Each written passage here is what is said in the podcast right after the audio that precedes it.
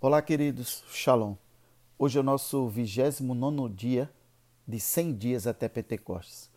Deus tem feito grandes coisas, Deus tem nos mostrado coisas estratégicas, Deus tem interferido diretamente com a sua vontade na nossa vida para que percebamos qual é a sua direção, qual é a sua proposta para nós. E o Espírito Santo tem trabalhado profundamente em nós para que essas mudanças sejam feitas debaixo de uma graça poderosa da parte do Senhor e nós possamos enxergar a boa, agradável e perfeita vontade de Deus em toda essa caminhada até que cheguemos em Pentecostes e vejamos a manifestação plena do Espírito sendo derramada em nós, manifestação plena, claro, para esse ciclo, para essa etapa da nossa vida. Hoje, João capítulo 7, os versículos 37 e 38 é a nossa leitura. Se alguém tem sede, vem a mim e beba. Quem crê em mim, como diz a Escritura, do seu rio fluirão rios de água viva. E essa é a proposta de Jesus para nós. Ele disse que nós faremos as obras que ele fez e ainda maiores. Então, se ele se colocou como uma pessoa que saciaria a sede das pessoas, nós, como seguidores de Cristo, nós precisamos estar posicionados também para isso. Quando nós vamos ver o enchimento do Espírito Santo em Atos capítulo 2, os versículos 1 a 4, após eles serem cheios do Espírito, sem qualquer explicação ou versículo de transição, eles são transportados da sala do andar superior para o lado de fora da comunidade. O que isso diz para a gente? Que é plano de Deus que tenhamos nosso encontro, primeiramente, para que os outros possam ter o um encontro. Em outras palavras, é nosso objetivo sermos cheios do Espírito Santo e então derramar o que consumimos. Olha, por isso que nós estamos buscando, por isso que Deus nos direcionou e nos deu uma palavra que esse é o ano da manifestação plena do Espírito Santo, porque nós precisamos primeiramente do nosso encontro para que outros tenham o seu encontro com o Senhor. É, no versículo 39 do João capítulo 7, João explica: Isso ele disse em relação a quem crê em mim, como diz a Escritura, do seu interior fluirá um rio de água viva, a respeito, com respeito ao Espírito Santo que havia de receber os que nele crescem. Jesus quer que fiquemos bêbados, embriagados. Paulo diz: Não vos embriagueis com o vinho em que há contenda, mas enchei-vos do Espírito.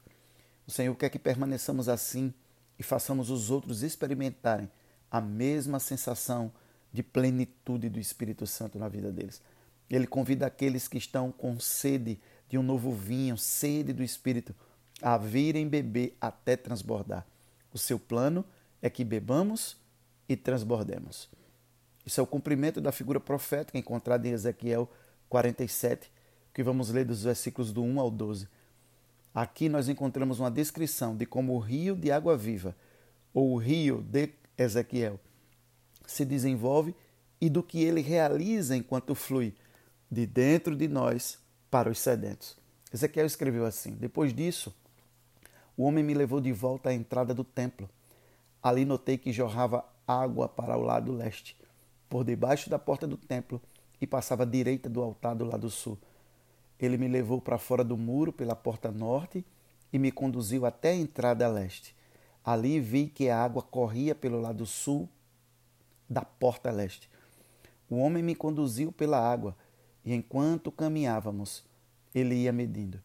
Quando percorremos 500 metros, ele me levou para o outro lado do rio. Ali a água chegava aos meus tornozelos. Ele mediu mais 500 metros e atravessamos o rio novamente. Dessa vez a água chegava aos meus joelhos. Depois de mais 500 metros, chegava à minha cintura. Então ele mediu mais 500 metros e ali a água era um rio profundo o suficiente para atravessar a nado, mas fundo demais para atravessar a, a pé. Ele me perguntou: Filho do homem, você está vendo? E me levou de volta à margem do rio. Agora, olha que coisa interessante. Ao voltar, fiquei surpreso de ver muitas árvores que cresciam dos dois lados do rio. Então ele me disse: Esse rio corre para o leste pelo deserto até o vale do Mar Morto. Sua água tornará pura a água salgada do Mar Morto. Por onde a água desse rio passar, haverá muitos seres vivos. O Mar Morto ficará cheio de peixes, porque sua água se tornará pura. Surgirá vida por onde essa água fluir.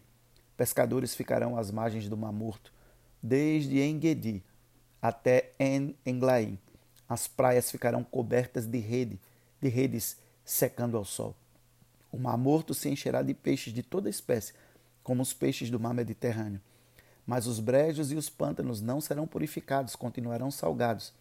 Em ambas as margens do rio crescerão árvores frutíferas de toda espécie. As folhas dessas árvores nunca secarão nem cairão, e sempre haverá frutos em seus ramos. Produzirão uma nova colheita a cada mês, pois são regadas pela água do rio que nasce no templo. Seus frutos servirão de alimento e suas folhas de remédio. Perceba que o rio se origina do lado sul do templo do altar. E esse é o local no templo onde os sacerdotes ofereciam a adoração ao Senhor. Percebe esse mês? A verdadeira identidade é o sacerdócio? Exatamente isso que Deus está falando. Quando nós adquirimos a nossa real identidade, que está acima dos padrões naturais e humanos, nós entramos no sacerdócio real do Senhor para a humanidade. E é aí, nesse lugar, como sacerdotes, quando estamos em adoração, que flui o rio. É uma representação de beber da presença de Deus através de adoração, louvor, ações de graças, de uma vida que vive o propósito, resultando em alegria, felicidade e se manifestando na liberação do sobrenatural que toca as pessoas com o amor, com a bondade e a misericórdia do Senhor, trazendo-as para Cristo, atraindo-as para a cruz. Então, a plenitude da alegria é encontrada na presença do Senhor, disse o salmista no Salmo 16, versículo 11. Esse rio descrito em Ezequiel, seus correspondentes fluxos de água viva, descritos por Jesus, é a alegria da presença de Deus na nossa vida. E é exatamente essa alegria que as pessoas estão buscando lá fora. Satanás tem enganado elas com tanta falsa alegria, quando essa alegria está dentro de nós. E Jesus disse que é um rio de alegria no Espírito Santo que flui do nosso interior. Essa alegria, que é a expressão da presença de Deus através do seu Espírito, ela cresce em uma medida cada vez maior quando está inteiramente conectada ao nosso lugar de adoração. Quando bebemos continuamente, somos mais cheios até transbordar de modo que sejamos capazes de trazer cura e vida àqueles que estão ao nosso redor. Está orando pelas, pelas pessoas? Tem a sua lista de três pessoas para estar orando? Está orando pelos seus projetos, pelas suas metas? Já tem a casa, Deus já te deu resposta sobre o lugar onde você vai abrir sua eclésia? Já está orando por essa casa, por uma casa ou um apartamento ou um escritório? Ou até online, onde Deus vai abrir essa porta para o Evangelho, assim é a chamada de Deus e o convite de Deus nesses 100 dias. Querido e amado Pai, obrigado por tua fidelidade e bondade. Te agradecemos por essa palavra, Senhor. Espírito Santo nos capacita para realizarmos a vontade de Deus, porque fomos criados para derramar. E essa é a nossa porção de hoje, que nos encherá e nos fará fluir rios de água viva, porque o Espírito habita dentro de nós. Obrigado por tudo em nome de Jesus. Amém. Beijo no coração, queridos. Deus abençoe.